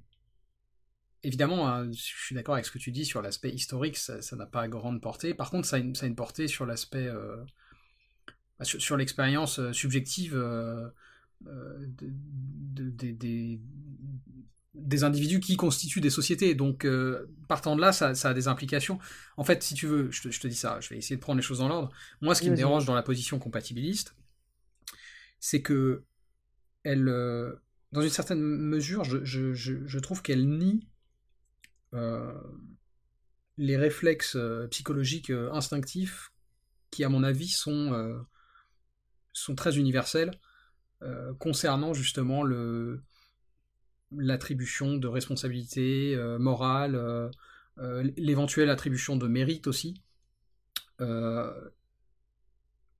et, tu vois, elle dit en fait finalement les gens euh, on s'est trompé en philosophie, des gens comme Spinoza se sont trompés parce que la plupart des gens n'ont pas cette idée. Il y a cette fameuse, euh, je crois que c'est une scolie euh, de, l'éthique, les hommes se trompent quand ils se croient libres parce qu'ils sont mhm. ignorants des causes qui les déterminent et conscients de leurs désirs, un truc comme ça. Mhm. Et, finalement, les compatibilistes viennent, dire, bah en fait non, les, gens ont une, vue beaucoup plus nuancée que ça de, de la liberté. Et, moi, je, je pense que c'est une erreur de penser ça. Je pense que les réflexes psychologiques qu'on a tous vis-à-vis de, nos semblables euh, montrent que euh, là-dessus Spinoza avait raison, et ça, ça a des conséquences euh, au sein des sociétés. Ça a des conséquences en termes de, de ce qu'on considère comme bah, ce qui devrait être normatif au niveau moral, et donc ça a des conséquences aussi dans le domaine légal. Enfin, tu vois ce que je veux dire? Pour moi, ça a quand même un effet transformatif. Je comprends. Euh je comprends, je vois un peu le sujet, mais je vais le prendre d'une autre manière en fait. Mmh euh, pour moi, c'est pas l'opposition liberté, déterminisme, etc. Euh, c'est là justement les conditions. C'est là où Marx me semble. Voilà, c'est euh, les gens ne, ne, ne, ne sont pas la conscience qu'ils ont d'eux-mêmes n'est pas ce qu'ils sont eux-mêmes. Voilà. Donc c'est c'est pas une question en fait finalement de de, de liberté, de mérite, qui, qui moi me semblent des notions finalement beaucoup plus historiques. Euh, euh, un cerf ne, ne mérite pas sa place. euh, justement, il y, a, y, a, un arbitraire initial, etc. là-dessus. Mmh d'ailleurs, il l'a reproduit, etc. Pareil pour un aristocrate, d'ailleurs, il y a, tu vois Donc je pense que c'est des notions assez modernes en fait finalement. Euh, le mérite, etc. Ah, le mérite, c'est une notion très moderne, oui, oui. Voilà, tu vois. Donc je pense que c'est plutôt des. Euh, donc je pense que c'est ce qu'il faut interroger, c'est les, c'est plutôt l'inverse, c'est plutôt de se dire, ce n'est pas cet euh, instinct du libre arbitre ou cette euh, euh, le marxisme ça va être ça ça veut dire ce n'est pas cet instinct du libre arbitre ou du déterminisme ou du non déterminisme qu'il va falloir interroger pour comprendre les structures sociales c'est plutôt de se dire quelles structures sociales font qu'on ait hmm. l'impression que ça existe hmm. tu vois? Et bah, effectivement dans un monde orienté vers conditionné par les classes et leur opposition dans un monde où le, le, les ressources sont rares, euh, indisponibles pour tous, euh, euh, où il y a de la pénurie, où il y a du chaos dans le marché, des fois il y a, de l'abondance, des fois il y a de la pénurie, etc. Bah effectivement, là, et c'est là où là, le marxisme, il va y avoir cette notion-là de fonctionnalité, effectivement le mérite devient une fonctionnalité de la société. C'est de hmm. se dire, bah, celui qui a, eh ben, c'est qu'il le mérite, tu vois.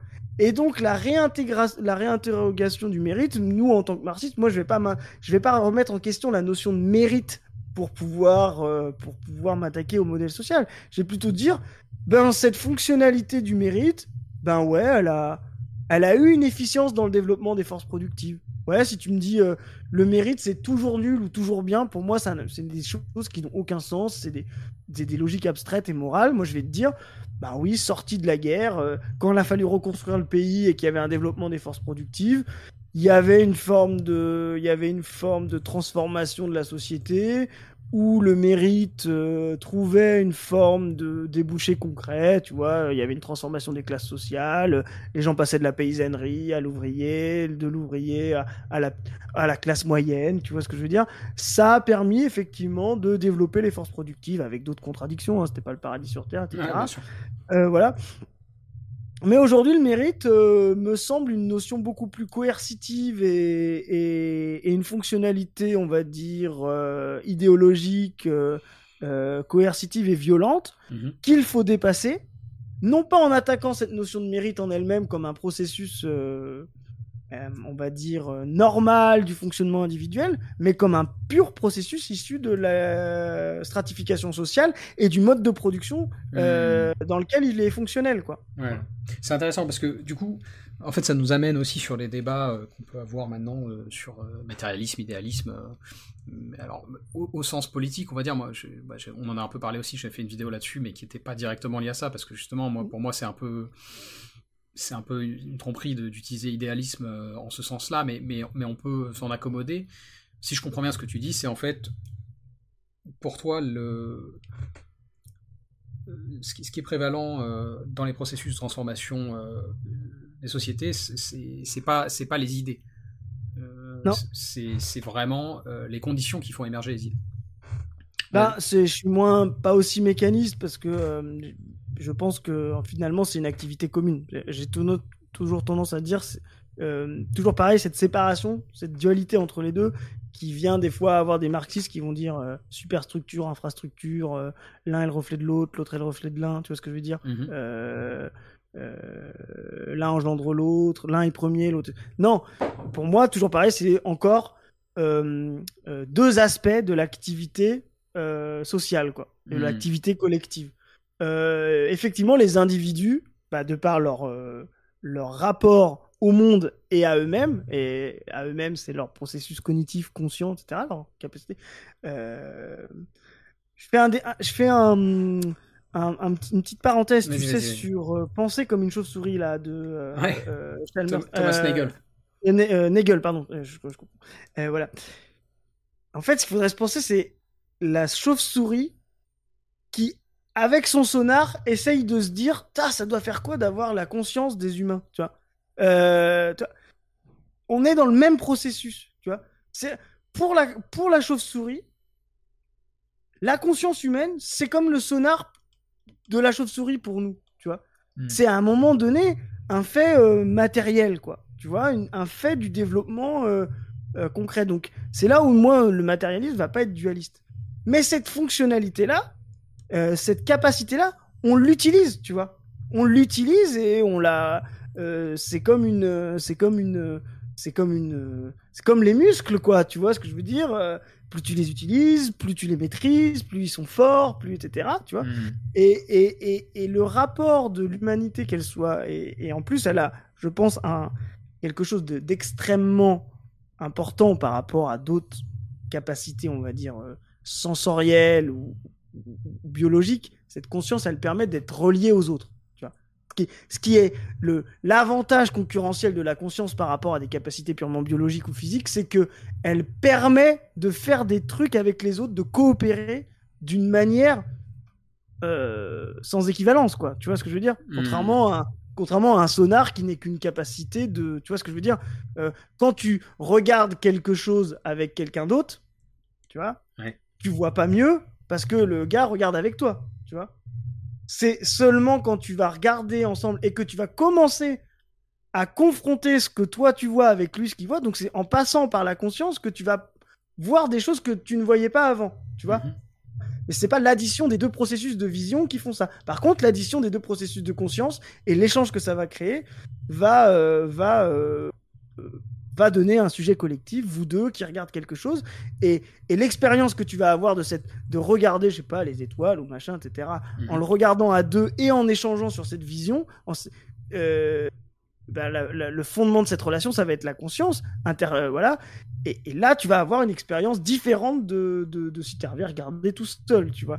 Euh, C'est pour ça que les êtres humains passent leur temps à s'échanger de t'as écouté ça, t'as vu ça, t'as vu ce film, etc. On est dans des sociétés. Personne n'est passionné par le cinéma ou l'art sans jamais en parler à autrui. Où, tu te dis, mais il est fou, lui, en fait, il fait ça tout seul dans son coin depuis 30 ans. Ça, ça, paraît pas normal, tu vois, comme processus. Tu vois, d'avoir des expériences de vie purement individuelles. Bon, c'est une, parenthèse, pourquoi je dis ça? Parce qu'effectivement, c'est ça le matérialisme, c'est de partir effectivement de, de, de, de ce qu'on est matériellement euh, sur le plan euh, euh, concret, réel, biologique et social. Les deux vont en même temps il n'y a pas de primo, etc. Et donc, comme tu l'as dit, les idées et les conditions, c'est deux aspects du processus de transformation et d'agir dans le monde de, l'humanité. Oui, effectivement, tu vas te dire à un moment donné, ben, je, je, considère que la société est capitaliste, euh, elle a telle forme de développement, donc je suis communiste, tu vois. Hmm. Les deux sont corrélés. Euh, est-ce que euh, Marx euh, comprend le capital parce qu'il est d'abord communiste comprend le, le, devient communiste parce qu'il a d'abord compris le capitalisme? Hmm. On n'en sait rien, tu vois. Si tu regardes bien le développement de Marx, il comprend des processus capitalistes dans ses jeunes, dans ses jeunes, dans, dans, dans, dans, ses, dans ses manuscrits quand il est jeune. Hmm. il, de, il écrit le manifeste du Parti communiste. Euh, donc il est militant et puis il redevient vraiment scientifique du capital. Tu vois, tout ça c'est un processus, euh, on va dire euh, total, voilà, où les idées et les conditions concrètes sont deux formes de concepts significatifs qui vont pouvoir désigner des choses et puis faire faire des analyses, des compréhensions, mais qui dans la réalité sont toujours imbriqués entre, sont toujours deux aspects d'un processus de transformation collectif total, quoi. Tu vois hmm. C'est là où euh, le marxisme est aussi un monisme. Et là-dessus, on peut rebondir sur Spinoza en disant, bah oui, Spinoza a postulé ça également, tu vois, ce, ce côté que, bah non, euh, euh, les idées et le corps, effectivement, il y avait deux manières de les appréhender, etc. Mais qu'à la fin, des idées sans corps et des corps sans idées, hmm. chez Spinoza, ça n'a aucun sens. Ça n'a pas de sens, ouais. Hmm, tout à fait. Tout à fait. Bah, c'est bien, t'as fait la. Parce que j'allais dire, tu me fais un, un, carjacking euh, marxiste, mais c'est bien, t'as fait la, t'as fait le pont euh, avec Spinoza. en vrai, en plus, c'est très bien. Je pense que c'est, ça intéressera notre, notre auditoire, donc c'est très bien. Et puis encore une fois, c'est pour ça que t'es là aussi. Mais, euh, mais du coup, ouais, pour pour conclure, parce qu'on est déjà à plus d'une heure d'interview et de, conversation. pour conclure, je voulais revenir un petit peu justement bah, sur ce qu'on avait évoqué en off, d'essayer de, de, de, boucler un petit peu avec le, la fin du débat sur la liberté chez Spinoza, qui parce que l'éthique donc se conclut là-dessus. La dernière partie de l'éthique, la cinquième, euh, c'est sur le, une, je sais pas si on peut parler d'une vraie liberté, une voie vers la liberté euh, chez Spinoza. J'avais appelé le la processus de libération. Tu vois, oui, ouais, ben, on peut, c'est pas mal, ouais. Et, donc voilà, justement, je voulais qu'on parle un peu de ça, qu'on qu'on essaye de, définir un peu la conception spinozienne de la liberté, parce qu'il y a un peu cette idée reçue chez certains que il n'y aurait aucun espace de liberté dans sa pensée. Or, c'est pas vrai. On est, évidemment dans un paradigme euh, qui, a certains aspects euh, déterministes, mais, euh, mais, qui comporte aussi un. Ouais, je dirais, moi je dirais qu'il le projet en fait de Spinoza, c'est de montrer justement la voie qui mène vers une forme de liberté. Comment, mmh. comment tu te positionnerais là-dessus, toi? Moi, je suis complètement d'accord. Je suis complètement d'accord avec ça. D'ailleurs, pour continuer le carjacking euh, marxiste. non, mais euh, la position de classe de Spinoza, son, son, son, expérience, etc., fait que. Et le siècle dans lequel il vit, ses lectures, Descartes, fait que c'est pas quelqu'un qui ne qui pouvait euh, nier la liberté. Au hmm. contraire, je pense que Spinoza a beaucoup plus est beaucoup plus épris de liberté euh, que, que Descartes, parce qu'il en a beaucoup plus manqué que hmm. Descartes, ce que je disais tout à l'heure. Mais par contre, il a un rapport à ça qui est effectivement euh, pas acquis, ou c'est une liberté pas acquise, pas tout de suite, pas immédiate. Euh, et c'est là-dessus chez Descartes, c'est peut-être plus ambivalent.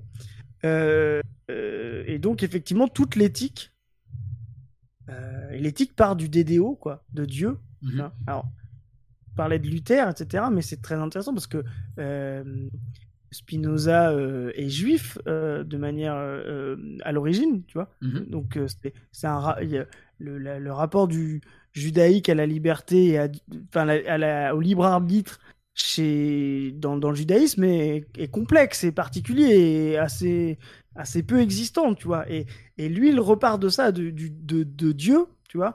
Euh, il vit aussi dans un monde qui, on parlait de Luther aussi, qui est protestant, hein, dans les provinces unies. Donc, mhm. euh, et puis c'est voilà, c'est un esprit. Bon, voilà, c'est un esprit qui, il y en a un par siècle. Euh, bon là, il y en avait. ouais. Il y en avait deux, trois quand même. Parce qu'il y a Pascal, il y a... voilà. là, on est quand même sur la Ligue des Champions quand même à ce moment-là. mais euh... mais euh, voilà. Donc, euh... Donc ouais, et donc, donc lui, là, il, il commence par Dieu. Et ça, c'est intéressant parce qu'en fait, il commence par qui normalement fait que tu n'as aucune liberté, tu vois. Que si le monde est Dieu, tu vois, l'éthique commence par ça, tu vois. Il hmm. pose Dieu et il dit, bah voilà, il y a ça, il y a la substance, il y a, y, a, y a, le monde sans nous, euh, et il va développer, voilà. Et toute l'éthique, c'est sa première partie, c'est ça, c'est de dire, voilà, mhm. tout ce qui, tout ce qui est euh, nécessaire, la nécessité, c'est fondamental, tout ce qui est nécessaire est là, et nous, on n'est qu'une partie de cette nécessité, il développe, etc. Et puis, petit à petit, euh, il dégage un processus effectivement de libération. À partir de cette nécessité, cette compréhension de cette nécessité, euh, bah, il y, a une, y a une éthique, il y, a une, y a une maximisation de soi, il y a une, une béatitude. C'est là où justement, euh, c'est vraiment là où justement il y aura une contra... un dépassement, une contradiction chez Marx. Euh, s'il y a vraiment un truc vraiment fondamental de différence de, de, de processus de libération, chez Spinoza, le processus de libération, c'est connaître, c'est vraiment la connaissance, quoi. C'est vraiment, euh, c'est même à la rigueur d'être, de, de, se, de se comprendre soi-même déterminé. Tu vois, mhm. il peut y avoir cette, cette truc-là, c'est de dire, euh, c'est pas moi qui décide, mais je sais exactement qui c'est qui tire les ficelles derrière. Tu vois, enfin, il y a un côté, tu vois, il y a un côté. il y a une part de ça. Y a, tu vois ce que je veux dire Il y a un peu un côté paradoxal de dire euh, ok, euh, tu vas me mettre une tarte, mais je l'avais vu venir, tu vois. Ok. tu vois, il y avait. mais il y avait un côté, tu vois, et on en a parlé, tu vois, il y a un côté effectivement, euh, tu sais, petit Dieu, quoi. Tu vois, je comprends les nécessités totales, etc. Et dans, toute la processus de. Et, effectivement, il y a un côté chez, chez, Spinoza de un peu cynique, enfin pas cynique, un peu. Je comprends cette possibilité de libération, tu vois, par la connaissance. Hmm. Euh, de se dire euh, je ne peux rien. Bah, c'est pas ce que dit Spinoza, mais Spinoza, parce que ça va être le deuxième mode de connaissance. Mais à la rigueur, je ne peux rien, mais je sais tout. Hmm. C'est déjà mieux que je ne peux rien, mais je ne sais rien. Hmm. Tu vois euh, Tu vois, Spinoza, c'est le mode premier de connaissance empirique, c'est je ne peux rien, puis je ne sais rien. Tu vois, voilà, t'es limité. Deuxième mode de connaissance, mode rationnel, c'est je, je, peux rien, mais je sais les trucs, tu vois. Puis après, le troisième mode, il est un peu plus compliqué parce qu'il y a l'intuition qui revient oui, dedans. Ça, ouais. Mais en même temps, qui est, à, moitié rationnel aussi. Voilà, exactement. Donc il y a un côté, euh, euh, je sais rien, euh, et je peux peut-être un peu des trucs, tu vois. Mais, mais en, tout cas, ce qui est sûr, c'est que tu changes pas le monde avec Spinoza.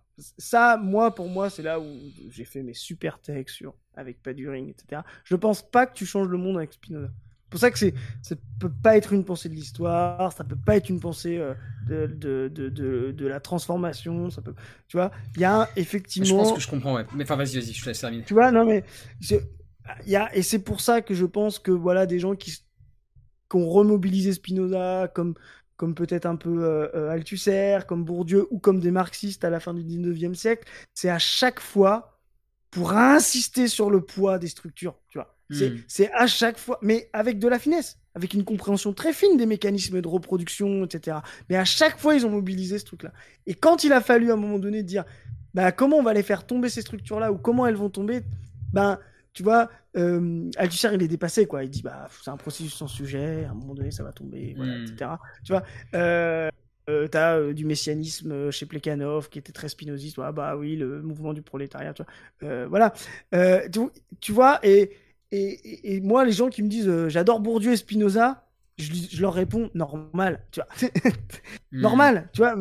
Vous êtes face à deux, à, à, à, deux personnes qui, qui, qui, qui vénèrent le processus de connaissance, qui le, qui le maîtrisent, qui le font très bien, qui, qui comprennent les structures très finement. Dans bah, je veux dire, par exemple, moi, je critiquais Bourdieu sur, euh, voilà, sur de la même manière que je vais critiquer Spinoza, je vais lui faire la même critique sur sa compréhension des trucs. Mais je veux dire, Bourdieu, plein de fois, je pense à ses travaux sur les champs, etc. Quand tu vois deux collègues au boulot se battre pour des conneries, tu te dis, il bah, n'y a aucune rationalité là-dedans. Puis en fait, tu comprends voilà, que c'est un truc de chant. Là, tu te dis, bah ouais, là, là Bourdieu, il est fort, tu vois. Là, il a mm. compris, quoi. Tu vois.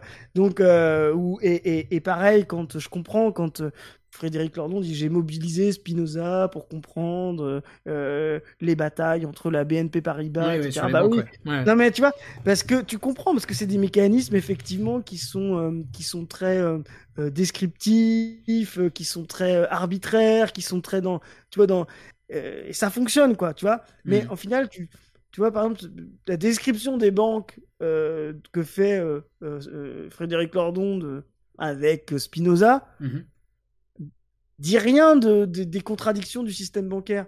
Il dit, il dit quelque chose de son fonctionnement, mais il dit rien de ses contradictions et de la manière aussi dont on va les transformer ou dont on peut les transformer, tu vois. tu vois, alors là, euh, je, voudrais juste, parce que je pense que c'est intéressant en vrai, parce que à mon avis, c'est là où on a un petit désaccord, c'est que moi je dirais, en fait, je suis d'accord, c'est-à-dire, ça dit rien des, des, processus de transformation, en fait, moi je dirais collectif. C'est ça où, pour moi. Collectif, tout à fait, collectif. Pour moi, Spinoza, c'est bien une philosophie de la transformation individuelle et c'est là où tout se joue, à mon avis. Là, où Marx va être beaucoup plus collectif. Euh, et donc après, oui, euh, c'est la question. Est-ce que, est que ça a du sens de penser qu'on peut transformer la société en, transformant les individus? Je suis pas sûr non plus, tu vois. Euh, et c'est peut-être là où justement on reboucle avec la question du développement personnel, tu vois. Est-ce que finalement ce, processus de transformation individuelle n'est pas une forme de développement personnel? Ça se défend, franchement. Ben, je suis d'accord. Et moi, je trouve qu'effectivement. Et, et, après, je pense qu'il y, y, a du passage, tu vois il y a du passage. Euh, euh, on est en 2023, donc on, on va pas faire qu'avec Marx ou qu'avec Spinoza. Moi, ce qui m'intéresse, c'est justement de se dire, bah, on a, euh, on, a toute la, voilà, on, a toute la série là, tu vois. On va pas hmm. remarquer que, on va pas regarder que la saison 1, Noé, tu vois. donc, donc, donc, donc, donc, moi, je, les gens ont souvent pas compris pourquoi j'attaque Spinoza j'attaquais Spinoza. Bah, là, ils vont comprendre que je l'ai mieux. Mais en fait, parce que je comprends le retour à Spinoza dans notre euh, dans la pensée politique des années 90, 2000, etc. parce que parce qu'on a vécu une, une, hégémonie euh, libérale, de contre-révolution libérale, avec ce qu'on disait tout à l'heure, tous les mécanismes libéraux de coercition le mérite, euh, euh, euh, l'entreprise de soi, tu vois, la concurrence, tu vois, toutes hmm. ces conneries. Hmm. Donc à un moment donné, effectivement, face à ça, Spinoza, c'est le premier remède. Quoi, tu vois hmm. C'est le premier remède pour dire ouais, ouais, ouais, ouais, est-ce qu'on nous l'a on on nous l'a fait pas un peu à l'envers, tu vois Donc je, je comprends qu'il y ait ça. Mais pourquoi moi je vais aller tenser un peu le truc? Exactement pour ce que j'ai dit. Parce que j'ai dit ok, à la fin, vous allez comprendre qu'on vous l'a. Tu vois ce que je veux dire? Vous que tout ça n'est pas euh, réellement fondé. Enfin, que tout ça est fondé, mais c'est pas si simple, tu vois. Mais la question maintenant de l'étape d'après, c'est de comprendre quelles, quelles, quelles sont les fondations de tout ça, tu vois. Et là-dessus, c'est là où je dis, effectivement, il n'y a pas de processus de transformation collective euh, chez Spinoza, parce que Spinoza, à la fin, il y a quand même toujours tout ce qui est est nécessaire. Il n'y a pas de, il y a pas de, euh, d'histoire chez Spinoza. Il n'y a pas de sujet collectif, tu l'as dit, mais il n'y a pas non plus euh, d'histoire. C'est-à-dire que même quand il fait de la politique, Spinoza, il cherche, comme sa classe à l'époque, dans les conditions existantes, le meilleur mode de relation entre les hommes. Mhm. Alors des fois, il est, des fois, il est même dans la coercition. Il va dire. Euh, ah, bien sûr, bien sûr. Voilà, ils sont trop cons, donc donc on va trouver des, lois pour qu'ils agissent pas comme, comme ils sont cons de base, tu vois. Voilà. Je, résume un peu, mais tu vois ce que je veux dire. je suis d'accord, je suis d'accord. Euh, donc euh, voilà. Euh, donc tu vois, il, y a toujours le rapport de bon bah on fait avec, tu vois. Hmm. Et la transformation, c'est de dire non, on va faire sans. On va faire sans. On va faire un avec autrement. On va, on va dépasser les trucs. Mais effectivement, ça passe par la compréhension des processus historiques, ce que je pense voilà qui est la limite de Spinoza, mais on va pas lui reprocher. Enfin, je veux dire, il n'y a pas d'intellectuel total, hein, et puis on pourrait faire des dépassements de Marx, tu vois. Hmm. Et puis la, donc la, compréhension que l'acteur de l'histoire, ce n'est pas l'individu. Ça, c'est fondamental dans le marxisme. Euh, euh, c'est le sujet collectif et en l'occurrence la classe sociale. Euh, et de et de deux, que justement cette histoire est une histoire toujours de transformation. Voilà. Et, euh, et, chez Marx, euh, voilà, il y a ce, il y, a, cette logique-là, et pas une, pas une question de, pas une question d'agencement. Voilà. Euh, Spinoza, c'est un gars, il arrive, il a, il a un appart. il n'arrive pas à faire rentrer les meubles, alors il cherche un peu de manière théorique, géométrique, comme il dit, tu vois, comment agencer ci, ça, tu vois. Et puis Marx, il rentre là-dedans, il dit, mais attends, t'as qu'à abattre la cloison, Barouche, tu vois. Donc, c'est c'est une ce mode de pensée, tu vois. Et lui, il va te dire, non, mais regarde, j'ai bien imbriqué le truc, euh, ça passe, puis, puis le mur, il est là, faut pas trop le bouger, tu vois. Et l'autre, il dit, oh, vas-y, vas-y, j'ai cherché le marteau et je vais défoncer le mur. Tu vois, donc, c'est, les deux sont complémentaires, tu vois. Hmm. Mais, euh, excuse-moi pour l'analogie, c'est peut-être pas Non, c'est très bien, j'aime bien au contraire. non, donc, très bien. Euh, donc, c'est, c'est pour ça, je, je, je ne suis, moi, je trouve ça, franchement, je trouve ça mieux. Tu pas, on parlait de développement personnel. Euh, et toujours pareil, le rapport du collectif au sujet, le sujet collectif, il est, c'est comme j'ai dit tout à l'heure, hein, c'est un sujet de coopération des individus. Mmh. Euh, il y a un dépassement. Hein. Euh, tu peux plus que ce que tu peux. je veux dire, on parlait tout à l'heure d'un processus de regarder un ciel étoilé à deux. Mmh. Voilà. Bah, voilà, cette expérience-là, c'est pas simplement l'addition de deux expériences individuelles. Mmh.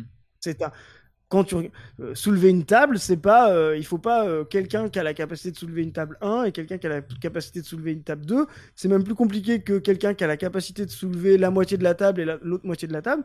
Défi quiconque par exemple de soulever une table, de la couper en deux au milieu et de se rendre compte que vous avez la même capacité à la soulever tu vois, en, en mmh. se disant c'est purement divisé par deux, bah non, parce que tu as euh, la position dans l'espace, tu vois, enfin tout un tas de la, coordination, tu vois. Hmm. Euh, euh, tu prends quatre, mecs qui tirent sur une corde de manière désynchronisée, c'est moins fort que deux mecs qui ont la même force physique, etc., de manière synchronisée. Donc là, tu comprends que tu vois ce que je veux dire? Tu hmm. peux plus de choses. La synchronisation, c'est un processus de, de sujet collectif et de conscience. Donc voilà, il y a, y a, cet espace-là de comprendre que tu as, as, ce sujet-là et de comprendre qu'effectivement, bah, c'est la maximisation de ces transformations. Mais effectivement, chez Spinoza, bah, il y a quand même quelque chose de profond. Et là-dessus, le marxisme, je le dis, je le redis, je le redis, a une dette. C'est le mécanisme de, euh, comme tu l'as dit, il y a l'action chez Marx, que je pense qu'il y a l'activité chez Spinoza, mais le début de l'action, c'est l'activité. Et chez Spinoza, il y a ce mécanisme de la conquête euh, de la liberté, de la, de la, euh, qui, est, qui, qui, est, qui est restreint à l'individu, qui est restreint à soi, mais qui est déjà un rapport de, comment dire, c'est par le processus de, capacité de se... Je pense là-dessus que Spinoza a, compris quelque chose. C'est par la capacité de s'auto-transformer soi qu'on comprend aussi qu'on peut transformer le monde. Hmm. Alors on va se heurter sur... Euh, on va se heurter sur euh, bah, justement le collectif. Hmm. Et c'est les abrutis... Euh, rationalistes euh, libéraux qui vont dire ah bah si je peux transformer moi bah, voilà tout ce que je fais. Euh, j'ai fait une entreprise. Tu bah non euh, frérot il y a 1000 personnes qui travaillent dans ton entreprise tu tu l'as pas fait tout seul. Non mais si un jour j'ai eu l'idée et, et maintenant j'ai fait l'entreprise tout seul tu vois. Bah, ça voilà ça, c'est la, la limite idéologique. Mais voilà je pense qu'il y a cette dette là rationaliste à avoir chez Spinoza dans la conquête même dans la connaissance. Je le finis mais la catégorie de la conscience chez Marx et de sa maximisation, mhm. c'est-à-dire de la tension entre la conscience possible. La conscience possible, tu vois, c'est la, conscience maximale que peut atteindre une classe sociale. Tu vois. Donc mhm. ça, c'est quelque chose de, on va dire, théorique, quoi. Tu vois, conscience maximale du prolétariat, c'est euh, c'est la compréhension du capitalisme et son dépassement, tu vois. Et puis l'écart entre cette conscience possible et la conscience réelle, bah, c'est le gars qui dit bah non, il faudra toujours des patrons, il en faut des actionnaires, mmh. tu vois. voilà, ça c'est la conscience réelle. Et ben chez Marx, le processus effectivement de politique, c'est justement de, de monter cette conscience réelle au niveau de la conscience possible. Et là, tu peux faire des parallèles avec le conatus, tu vois, avec le processus spinozien, tu vois, de mmh. maximisation, de plénitude, de, de, de, de, de d'augmenter sa puissance par maximiser son conatus, par le rendre beaucoup plus plein, par justement euh, euh, cette, cette, ce travail sur soi-même, etc. Donc euh, là-dessus, il y a des ponts vraiment féconds. Quoi. Hmm. Écoute, je pense que c'est une très bonne note pour, pour conclure l'épisode.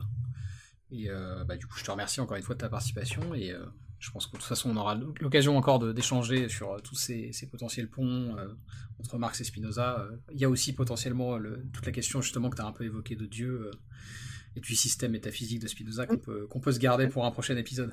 Ouais, carrément. Bah, merci beaucoup. Merci à toi, Noé. À bientôt. À bientôt.